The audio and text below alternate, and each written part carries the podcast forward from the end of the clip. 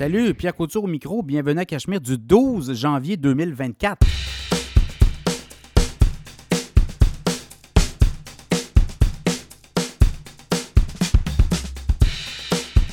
Très heureux de vous accueillir pour ce nouvel épisode du podcast Cachemire 12 janvier 2024. On commence à prendre l'année 2024 commence à prendre forme, on commence à prendre nos aises dans le podcast Cachemire. Et là, il y a plusieurs sujets, plusieurs euh, événements au cours de la dernière semaine qui nous ont marqués et on a un podcast quand même assez bien euh, chargé.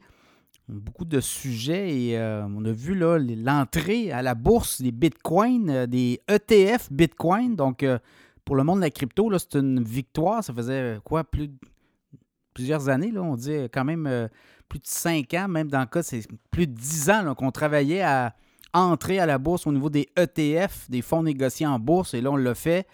Évidemment, tout ça, euh, beaucoup, beaucoup de montées là, en, en, fébrilité, en émotion. Il y a toujours le buy euh, de rumor and sell the news, acheter la rumeur et vendre à la nouvelle. Ben, c'est un peu ça qu'on a vu. Le Bitcoin, c'est, euh, comme replacer, là, monté quasiment 49 000 US, pensez-y. Là. Et là, on est retraité autour des 46, 45, 44. Est-ce qu'on aura une correction aussi? Certains analystes de Bitcoin pensent qu'on pourrait redescendre avant de repartir. Surtout qu'avec le Bitcoin, on a halving. On a l'épisode du halving qui s'en vient. Euh, donc, on va couper de moitié les, euh, euh, les, récompenses que l'on offre aux mineurs de crypto-monnaies pour réaliser des chaînes de blocs. Donc, on va aussi peut-être avoir plus de transactions. Donc, aussi, ça pourrait avoir un effet sur le Bitcoin. À chaque fois qu'il y a des halvings, le Bitcoin a tendance à, à monter. Chose certaine, ça commence euh, sur les chapeaux de roue pour euh, le secteur des crypto-monnaies en 2024. Et là, ben, euh, on va voir aussi les marchés boursiers. Est-ce qu'on a eu des chiffres sur l'inflation? C'est venu refroidir. Est-ce qu'on va être capable de se replacer au niveau de la productivité? Il y a d'autres choses. Là. On comprend que l'inflation, ce n'est pas tout. L'inflation repartit à la hausse aux États-Unis, mais euh, est-ce qu'on va être capable de voir aussi au niveau économique, l'économie américaine va quand même assez bien. Année électorale? On va avoir les résultats financiers vont commencer cette semaine, le, 15, le, 12 janvier. On va avoir euh, pendant plus d'un mois des floppés de résultats. Donc ça aussi, ça va donner euh, de l'essence euh, dans le réservoir euh, et qu'on va, être en mesure de voir ce qu'on s'attend. On s'attend à des très bons résultats en financier, encore une fois, à Wall pour le quatrième trimestre. Donc ça aussi, ça va pouvoir donner au Canada aussi, là, mais ça va donner de, l'oxygène, ça va donner du gaz, ça va donner beaucoup, beaucoup d'impulsion oui ou non. Donc, ça va être à suivre là aussi. Euh, les deux choses euh, pour euh, le podcast Cachemire, tout est gratuit, vous le savez. Donc, nous, on se finance par deux moyens. Il y a l'infolette financière. Au début de l'année, vous voulez générer des nouveaux revenus là, pour 2024. Abonnez-vous à l'infolette financière Cachemire. Vous allez sur cachemireplus.com. ça commence à 4 par mois. Vous avez 4 par mois, vous recevez une infolette par mois. 8 par mois, 4 infolettes par mois. 80 c'est 48 infolettes pour l'annie ou 50 24 infolettes. Gênez-vous pas. Allez vous inscrire, vous allez recevoir euh, chaque semaine. Puis c'est une belle infolette. Beaucoup de gens me, me félicitent pour la, qualité aussi euh, graphique et tout ça. Donc c'était très intéressant. Puis ça vous permet aussi de peaufiner euh, vos stratégies et vous permettre d'avoir des renseignements sur ce qui se passe à la bourse. Sinon, ben, les gens qui veulent annoncer dans le podcast Cachemire, ben, vous nous communiquez avec nous. Il faut que ça fitte, évidemment, là, surtout sur les produits financiers. Euh, vous voyez, là, on a des conseillers financiers qui s'annoncent, on a du SEO.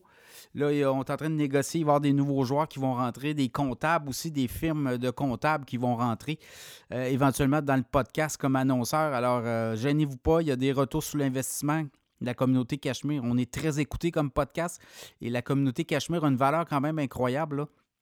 Alors, euh, sinon, ben, demandez. On a aussi un kit, euh, kit média. Demandez votre kit média, puis à partir de là, si vous voulez euh, vous annoncer dans le podcast, ben, on va vous prendre, comme on dit. Il faut qu'il y ait un fit aussi, là, des valeurs, tout ça, mais à date, mes annonceurs reviennent, c'est bon signe, et on a d'autres annonceurs qui vont embarquer dans le show éventuellement. On est en négociation avec plusieurs joueurs pour l'année 2024, alors euh, gênez-vous pas. Sinon, les annonceurs, on a deux cette semaine, conseiller financier Frédéric Turcotte. vous cherchez un conseiller financier, là, je sais que c'est, ça ne court pas les rues, les bons conseillers financiers. Frédéric Turcotte va s'occuper de vos affaires. Euh, vous l'appelez, euh, même que vous prenez rendez-vous avec lui sur son site web, frédéricturcotte.com. Vous l'appelez, prenez rendez-vous. Il va analyser votre portefeuille gratuitement. Et si vous l'aimez, vous le prenez. Donc, euh, Frédéric Turcotte avec nous. ProStar SEO aussi sont avec nous. Le SEO, c'est important. Votre entreprise, votre site web, s'il est mal positionné, ben vous ne sortez pas. Hein. Google va vous euh, refiler d'un page 8, 9, 10. Si vous êtes bon avec votre SEO, ben vous sortez d'un premier référencement en haut. Et là, ben, ProStar SEO s'occupe de ça. Ils le font très bien. Et ProStar SEO, vous allez sur leur site, vous dites que c'est Cachemire qui vous envoie et Eric Saint-Cyr va se faire un plaisir de vous euh, organiser pour euh, faire en sorte que votre site web sorte parmi les premiers sur le référencement web. Alors, plusieurs sujets cette semaine, clairement. L'immobilier, les prix n'arrêtent pas. On a encore eu des chiffres pour l'année 2023. On va jaser de ça. Est-ce que 2024 va être très bon pour l'immobilier? On va en parler. L'inflation, est-ce qu'elle est sous contrôle? Est-ce qu'on on aura là, une stagflation, une inflation très haute, puis une économie qui... Euh, pas capable de, générer de, la performance? Est-ce qu'on est là-dedans? on va en parler. Les annonces de mise à pied qui se multiplient aussi, ça peut inquiéter. On va jaser de ça. Deuxième emploi pour arriver. On voit de plus en plus des gens euh, québécois euh, avoir recours à un deuxième emploi. Attention, hein, les taux d'imposition sont très élevés. On va jaser de ça. Est-ce qu'après le Bitcoin, c'est l'Ethereum qui va voler la vedette? On va jaser de ça aussi. Apple qui mise gros sur son Vision Pro son casque de réalité virtuelle qu'on va lancer début février. Également, on va jaser des titres les plus performants de la semaine à la bourse. Alors, euh, bonne écoute.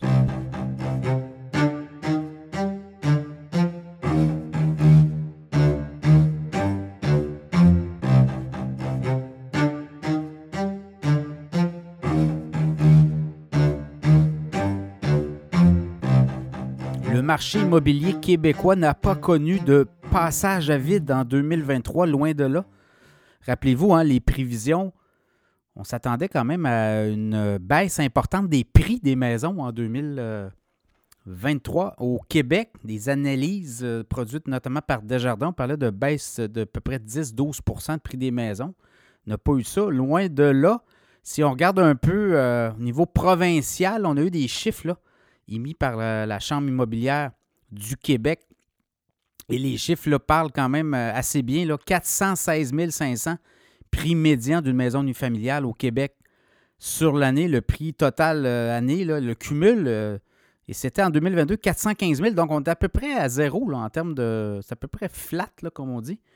Et c'est le reflet du marché immobilier, même si les transactions ont baissé de 13% au Québec en 2023, ben, les prix des maisons, ça ne s'est pas euh, reflété sur les, euh, les, ventes moins importantes, en termes de volume aussi. Copropriété, 360 000 prix médian au Québec, 365 000 en 2022, donc une petite baisse d'un pour cent, mais ce n'est pas très significatif. Donc clairement, le marché immobilier québécois a fait le boulot. Quand on regarde un peu par région, évidemment, ben, région de Québec, euh, le, marché immobilier a continué de bien faire. Même s'il y a une baisse de transactions de 7% pour l'anneau complet, ben, les, prix de vente, voyez-vous, c'est en hausse de 3% Le prix médian d'une unifamiliale à Québec, 350 000. C'était 341 000 en 2022. Copropriété, même chose, hausse de 3% sur l'année. 245 000 prix médian, donc 237 euh, 000 en 2022.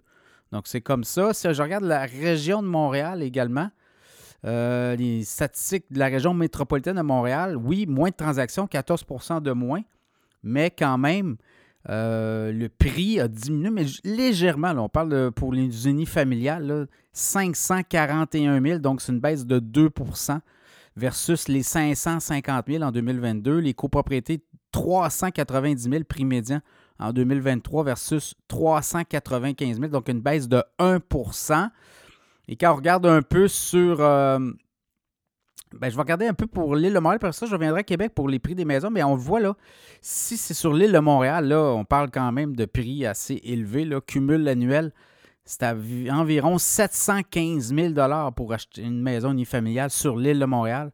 c'était 720 000. Donc, ça a baissé un petit peu. À Laval aussi, 530 000 2023, prix médian d'une unifamiliale versus 557 000. Et euh, du côté de Québec, si je regarde la périphérie nord de Québec, c'est 385 000 une unifamiliale. C'était 381 000 en 2022. Donc, les prix continuent de monter. Rive-Sud, c'est là que ça devient intéressant. Oui, les prix montent, mais pas tant que ça. 329 000. Donc, vous voyez, pourquoi la rive sud est très populaire? Bien, les unifamiliales, on parle quand même d'un prix à 329 000 versus 318 000. Les condos, 219 000 sur la rive sud versus 207 000 euh, l'année euh, auparavant. Donc, c'est un peu ça qui se passe.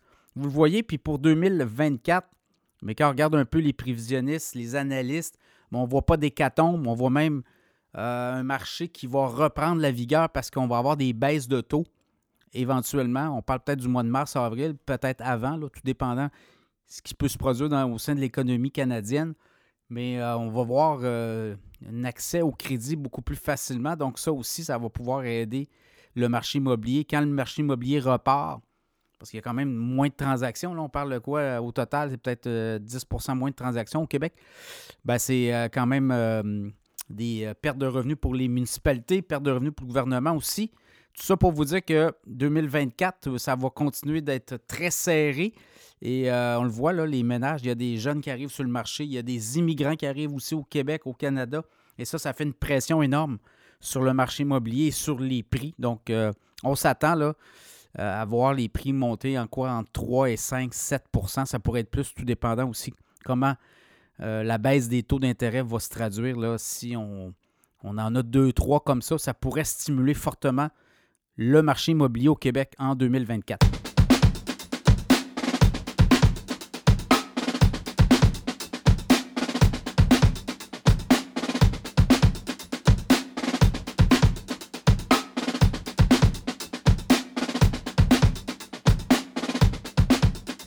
L'inflation est-elle sous contrôle? On a eu les chiffres cette semaine de l'inflation aux États-Unis pour le mois de décembre et l'inflation repart à la hausse. Et là, on va voir les chiffres pour le Canada, mais ce qui est particulier, c'est que les États-Unis étaient au même niveau là, au mois de novembre, euh, tant du côté américain que du côté canadien. On était à 3,1% au niveau de l'inflation. Et là, clairement, aux États-Unis, ben, le mois de décembre, on l'a échappé, une hausse de 0,3% Donc, l'inflation qui repart à la hausse aux États-Unis, 3,4% Et ça, ça commence aussi à, à sonner parce qu'on avait comme l'impression que l'inflation était sous contrôle et qu'on était en voie de peut-être annoncer des baisses de taux, des taux d'intérêt en 2024. Alors là, du côté de la Fed, la Banque centrale des États-Unis, il ne faut pas l'oublier, c'est la banque la plus puissante, la banque centrale la plus puissante au monde. Ben là, on dit qu'on pourrait peut-être annoncer peut-être une hausse. On va voir les chiffres de janvier, mais on ne voudrait pas non plus que l'inflation parte à 3,5, 3,7, 3,9, vous voyez. Surtout que le prix de l'essence est en baisse depuis plusieurs mois. Et ça, si on avait un baril de pétrole, euh, une situation au Moyen-Orient qui s'embrase et qui pourrait faire en sorte que le baril de pétrole remonte à 80, 85, 90 dollars, ben là, ça pourrait pousser nos économies dans les derniers retranchements et l'inflation partirait de façon importante vers le haut. C'est ce qu'on veut éviter d'ailleurs.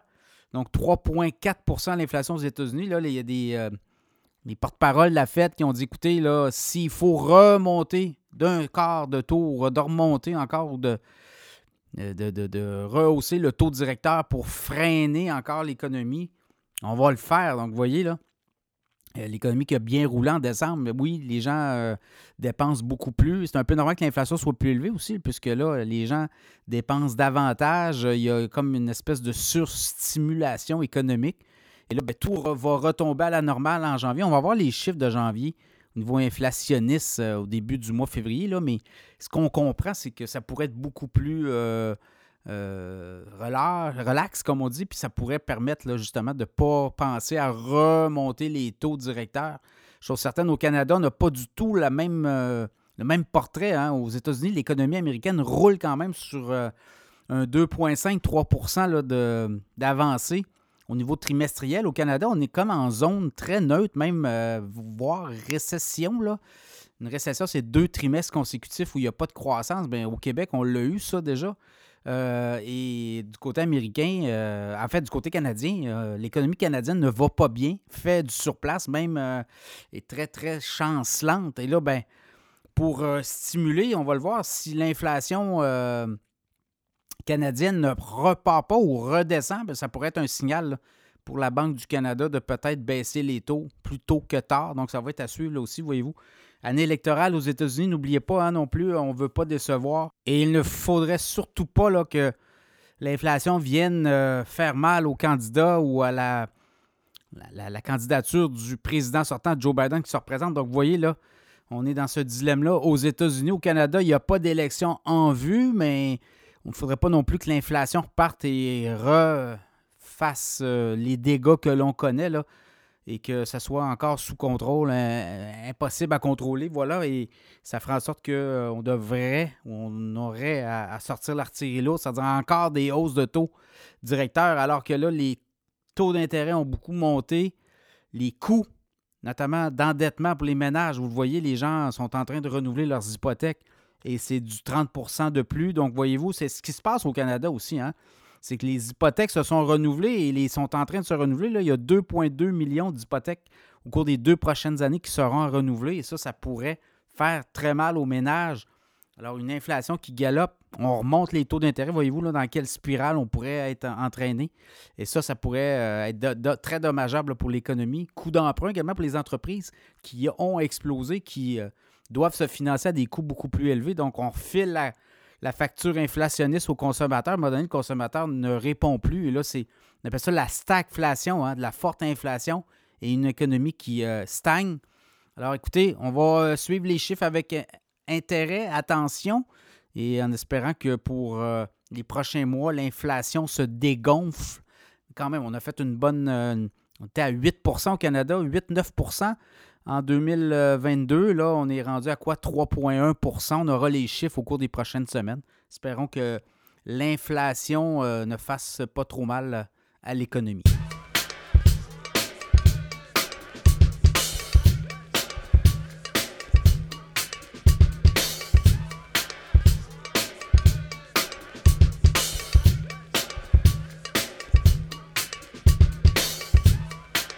Alors que l'économie tourne au neutre, on pourrait voir euh, de nombreuses mises à pied en ce début d'année 2024. Soyez pas surpris parce qu'on commence à voir ça aux États-Unis, mais on commence à le voir aussi au niveau des grandes entreprises, des mises à pied. Cette semaine, Google, Amazon ont annoncé d'importantes mises à pied. Donc, ça peut avoir un effet d'entraînement.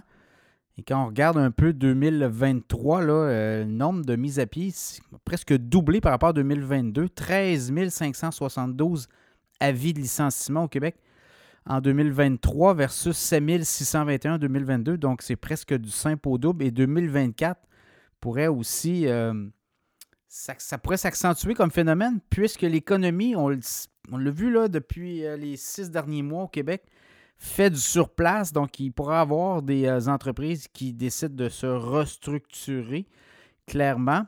Le nombre de postes vacants aussi est un indicatif à la fin 2023, donc à la fin décembre, 175 600 postes vacants au Québec.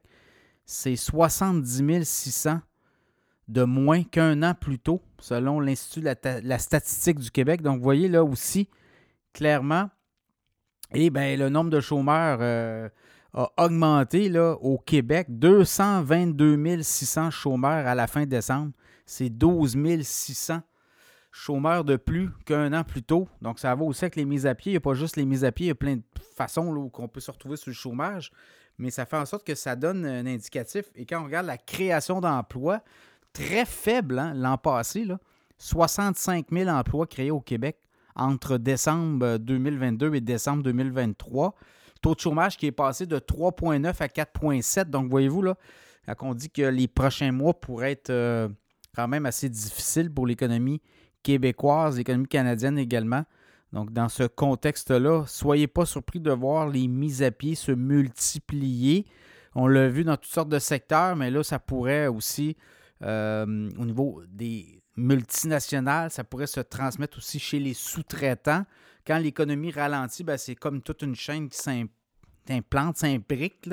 Euh, et ben, ça pourrait amener ce type euh, de réaction chez les employeurs. Quoiqu'il y a beaucoup de postes vacants, mais ça ne veut pas dire qu'il y a des postes vacants, qu'un chômeur répond nécessairement à un poste vacant. Des fois, euh, ça peut prendre plusieurs candidats et tout ça dans un contexte où on a une vague massive d'immigration.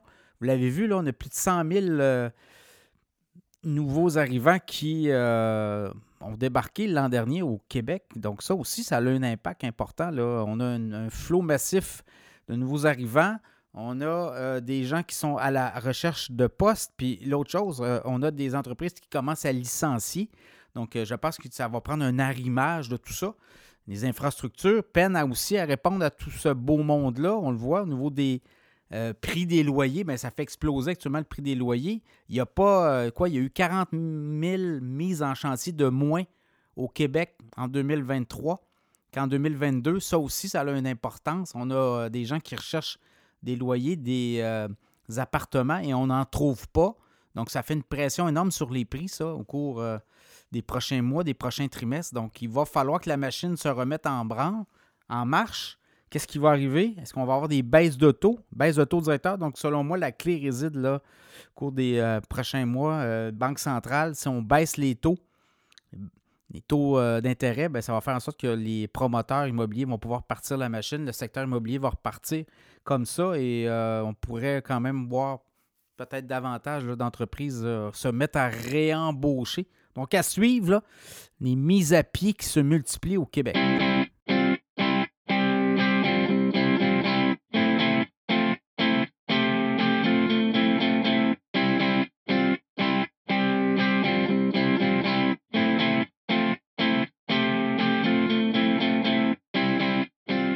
De plus en plus de travailleurs québécois et canadiens ont recours à un deuxième emploi pour euh, arriver. On le voit avec la hausse du coût de la vie, les coûts d'emprunt qui ont explosé, les hypothèques aussi qui se renouvellent à 30% de plus, entre autres.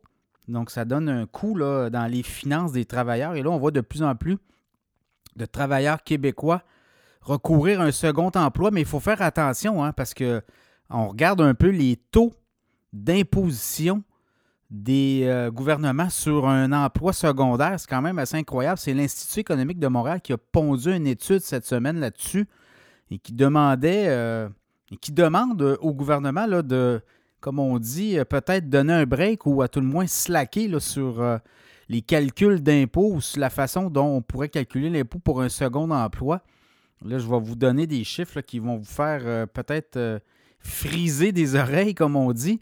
Au Québec, un travailleur à temps plein qui gagne environ 35 000 dans le cadre d'un emploi principal aura un taux marginal d'imposition de 26,5% sur euh, les premiers dollars gagnés dans un emploi secondaire. Écoutez, c'est quand même majeur, là, 26% d'impôt parce que tu as décidé que euh, tu voulais avoir un emploi payant, tu voulais gagner plus que l'emploi second euh, principal.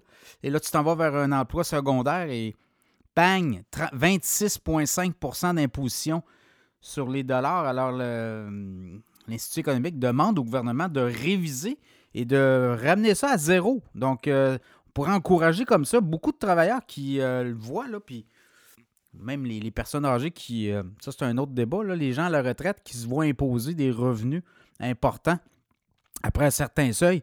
Mais si on l'avait aussi au niveau de l'imposition, des travailleurs qui occupent déjà un poste à temps plein principal et qui décident d'aller vers un emploi secondaire, on dit que pour le travailleur québécois moyen, c'est 4225 de plus qu'il aurait dans ses poches de cette façon-là. On comprend que oui, il y a un manque à gagner, mais quand même, ça pourrait amener beaucoup euh, de traction. Ça pourrait stimuler les gens à avoir un deuxième boulot et surtout à avoir des gens qui ont de l'argent dans leur poche parce que là, actuellement, ce qu'on voit, c'est qu'il y a des travailleurs qui ne sont plus capables d'arriver. Et le constat qu'il doit faire, c'est est-ce que je vends ma maison? Est-ce que je m'en vais en appartement? Est-ce que je suis capable de réussir à vivre euh, euh, de façon convenable? Alors, dans ce contexte-là, oui, c'est des dollars en moins, mais écoutez, on en donne beaucoup aussi, là, des subventions aux entreprises. Est-ce qu'on pourrait diminuer ces subventions-là aux entreprises et peut-être les offrir aux travailleurs directement? On parle pour le Canada d'un manque à gagner qui pourrait être de 980 millions de dollars et de 200 millions de dollars au Québec, au provincial, quand même. Mais l'argument que l'Institut économique donnait, ben, c'est on a donné beaucoup d'argent aux usines de batteries. Est-ce qu'on pourrait aider les, des centaines de travailleurs? Dans le cas du Québec, on parle de 200 000 travailleurs qui ont un boulot en dehors de leur boulot principal, qui occupent un deuxième boulot. C'est pas beaucoup non plus. Là. Il y a quoi? Il y a 4 millions de travailleurs au Québec.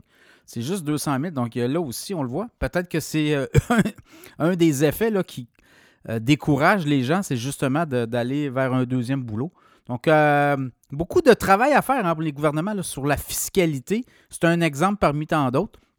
Mais quand même, ça illustre très bien l'incohérence de nos gouvernements qui euh, nous demande beaucoup d'impôts, qui demandent beaucoup de taxation, de frais de toutes sortes.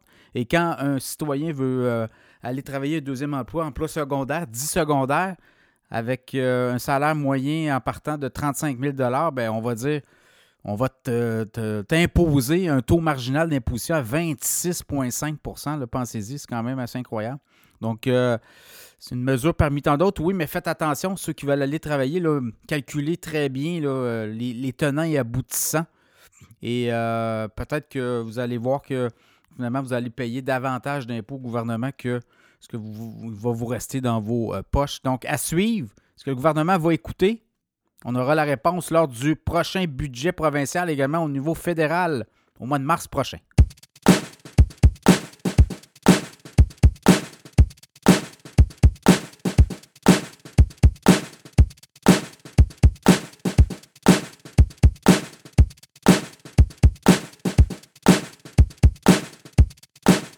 les ETF Bitcoin, est-ce qu'on pourrait avoir euh, une croisade pour les ETF Ethereum? C'est ce que croient de nombreux analystes qui suivent la scène crypto. Euh, et cette semaine, quand même, beaucoup d'actions dans le monde de la crypto-monnaie, du Bitcoin aussi. On a eu euh, l'entrée à la bourse aux États-Unis des ETF en Bitcoin comptant.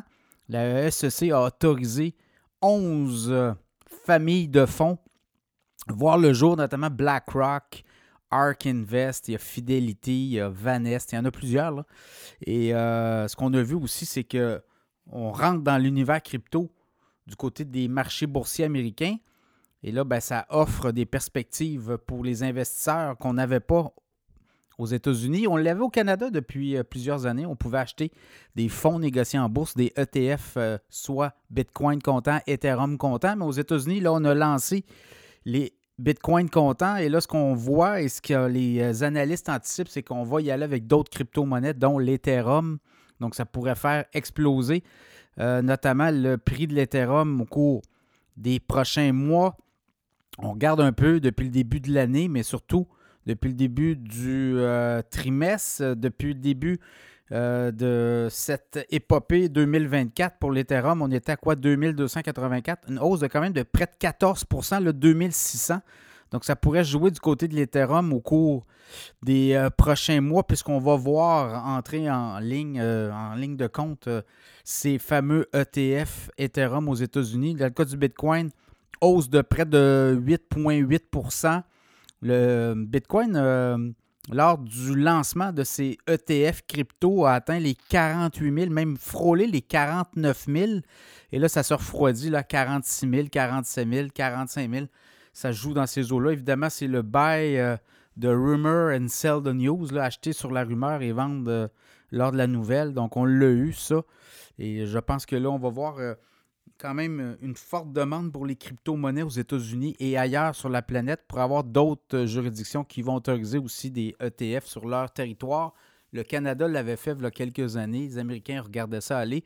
Mais quand même, à suivre, dans le cas de la crypto-monnaie, là, dans le cas du Bitcoin, on est à 45 000, 46 000. Évidemment, c'est le, le 50 000. Hein. Si on est capable de franchir le cap des 50 000, et là, on pourrait s'envoler. Il y a d'autres. Euh, quand même, au mois d'avril, il va y avoir un halving au niveau des, euh, mineurs de crypto-monnaies. Actuellement, on donne 6,25 Bitcoin euh, lorsqu'on fait une chaîne de blocs. Et là, ben, on va diminuer ça à 3,12. Donc, euh, évidemment, il va y avoir peut-être plus de transactions aussi. Donc, ça va peut-être amener du volume pour les, les plateformes de transactions à suivre. Évidemment, pour les plateformes de transactions, Là, ils viennent de se faire peut-être shipper une coupe de, clients, comme on dit, mais quand même, au, total, c'est la valeur du Bitcoin qui va s'en ressentir. Plus qu'il y a une demande. Il ne faut pas oublier que le Bitcoin est limité. Hein, c'est 19,5 millions d'unités actuellement en circulation. On va se rendre à 21 millions en 2140. Il n'y aura pas plus de Bitcoin disponible. Donc là, ça, ce que ça fait, c'est que ça crée une demande importante. Et euh, une demande importante avec une offre limitée, qu'est-ce que ça fait? Bien, ça fait que les prix augmentent. Donc, euh, on va le voir là, peut-être des cours des euh, prochaines semaines, ça pourrait être très volatile le Bitcoin. Mais chose certaine, il y a un intérêt il y a un monde de crypto qui s'ouvre et euh, ben là, c'est l'Ethereum aussi là, qui pourrait profiter. L'Ethereum 2600, là, on va voir si on est capable de franchir les 2800, 3000. On l'avait eu, souvenez-vous quand même, on l'avait eu en 2021, novembre 2021. Après, après ça, ben, ça s'était vraiment affaissé. Donc, Bitcoin amène son lot aussi. Là, on découvre de l'Ethereum et ça pourrait propulser l'Ethereum au cours euh, des euh, prochains mois à des sommets. On va le voir. On va avoir un engouement pour l'Ethereum aux États-Unis au cours des prochains mois.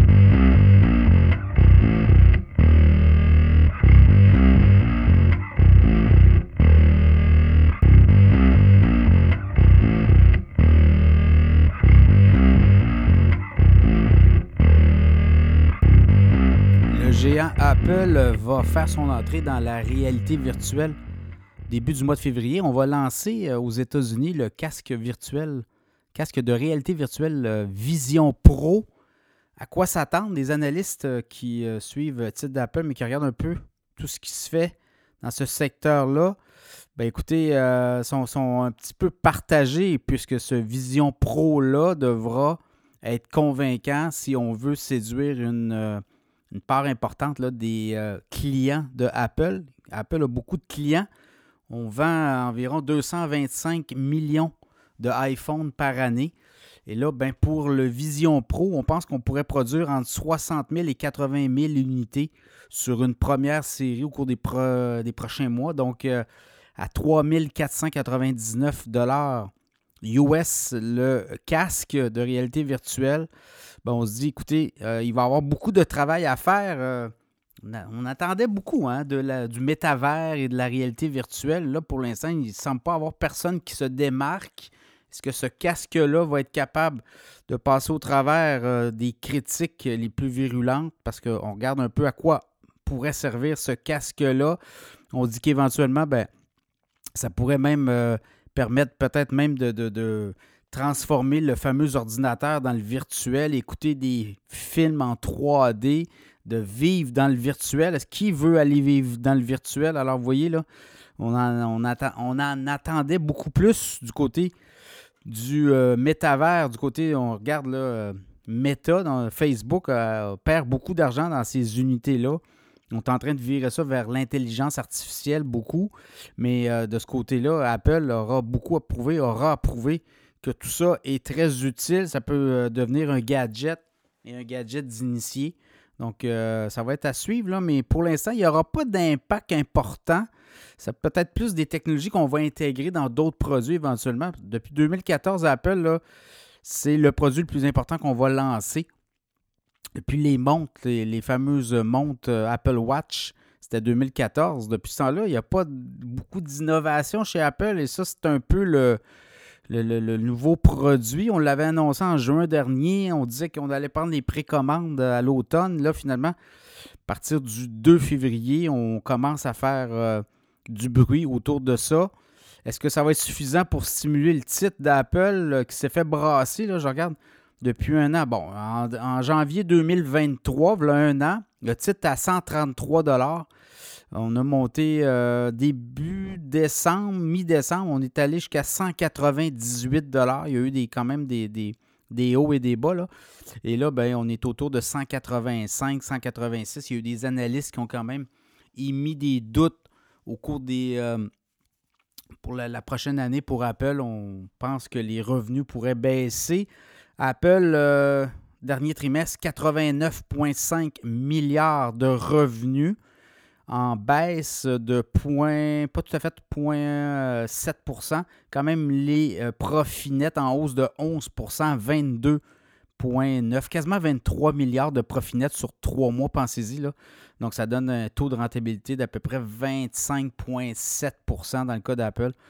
Est-ce qu'on peut faire mieux? Bien, ça va être à suivre. Là. On sort des produits de niche, on essaie de pousser ça. Est-ce que ce casque de réalité virtuelle Vision Pro pourrait être euh, banc d'essai? Je pense que oui, je pense qu'on va le voir comme ça et on va l'améliorer. Je suis certaine, euh, est-ce que les gens sont prêts à avoir un casque dans la face, là, dans, les yeux pour euh, travailler? Je ne suis pas sûr.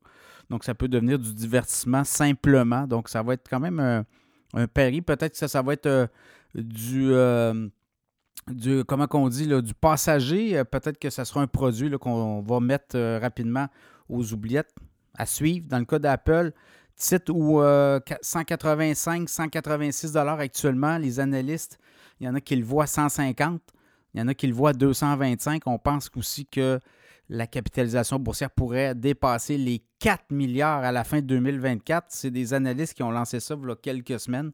Est-ce que ça sera possible à suivre? C'est un titre qui peut rebondir facilement. Et euh, dans le cas d'Apple, ben, c'est les ventes. Hein, on va voir avec les prochains trimestres. Si les ventes baissent, si les revenus sont pour rendez-vous, ben là, on pourrait voir le titre se faire brasser.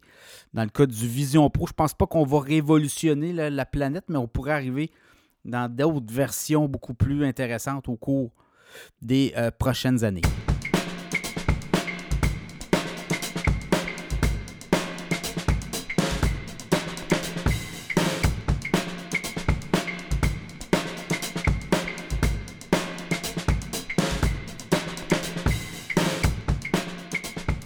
Jaser des titres les plus performants de la semaine à la bourse de Toronto, également à la bourse de New York. Alors, euh, changement de comment un retournement complet la semaine dernière. On avait eu des titres techno très maganés, mais là, euh, semaine très importante pour les technos. Ça a très bien été. Au Canada, le détaillant Aritzia qui prend 21% sur une semaine, c'est quand même bon. 21,7% Shopify, 11% de hausse. Donc, euh, Shopify qui reprend, qui regagne euh, ses lettres de noblesse. Cameco dans l'uranium, 9,7% Air Canada, 7,2% Constellation Software, 4,9% de hausse. ARC Resources, 4,6 Next Gem Energy, 4,4% CGI, 4,4% Dolorama, 2,8% Restaurant Brand, propriétaire de Tim Horton, notamment 2,8% Loblas, 2,5 et Magna International 2,2% Du côté américain, ben, les technos euh, se sont remis en, marche, les, euh, grands titres, le big tech comme on dit. Donc, au niveau des euh, titres, des performances au niveau de la semaine, les meilleures performances du côté américain, Super Micro Computer, 18,8% CrowdStrike Holding, 15,8% Nvidia, 14,2 Nvidia est parti en orbite. Palo Alto Networks, 14,2% Marvel, tout ce qui est euh, intelligence artificielle est en marche.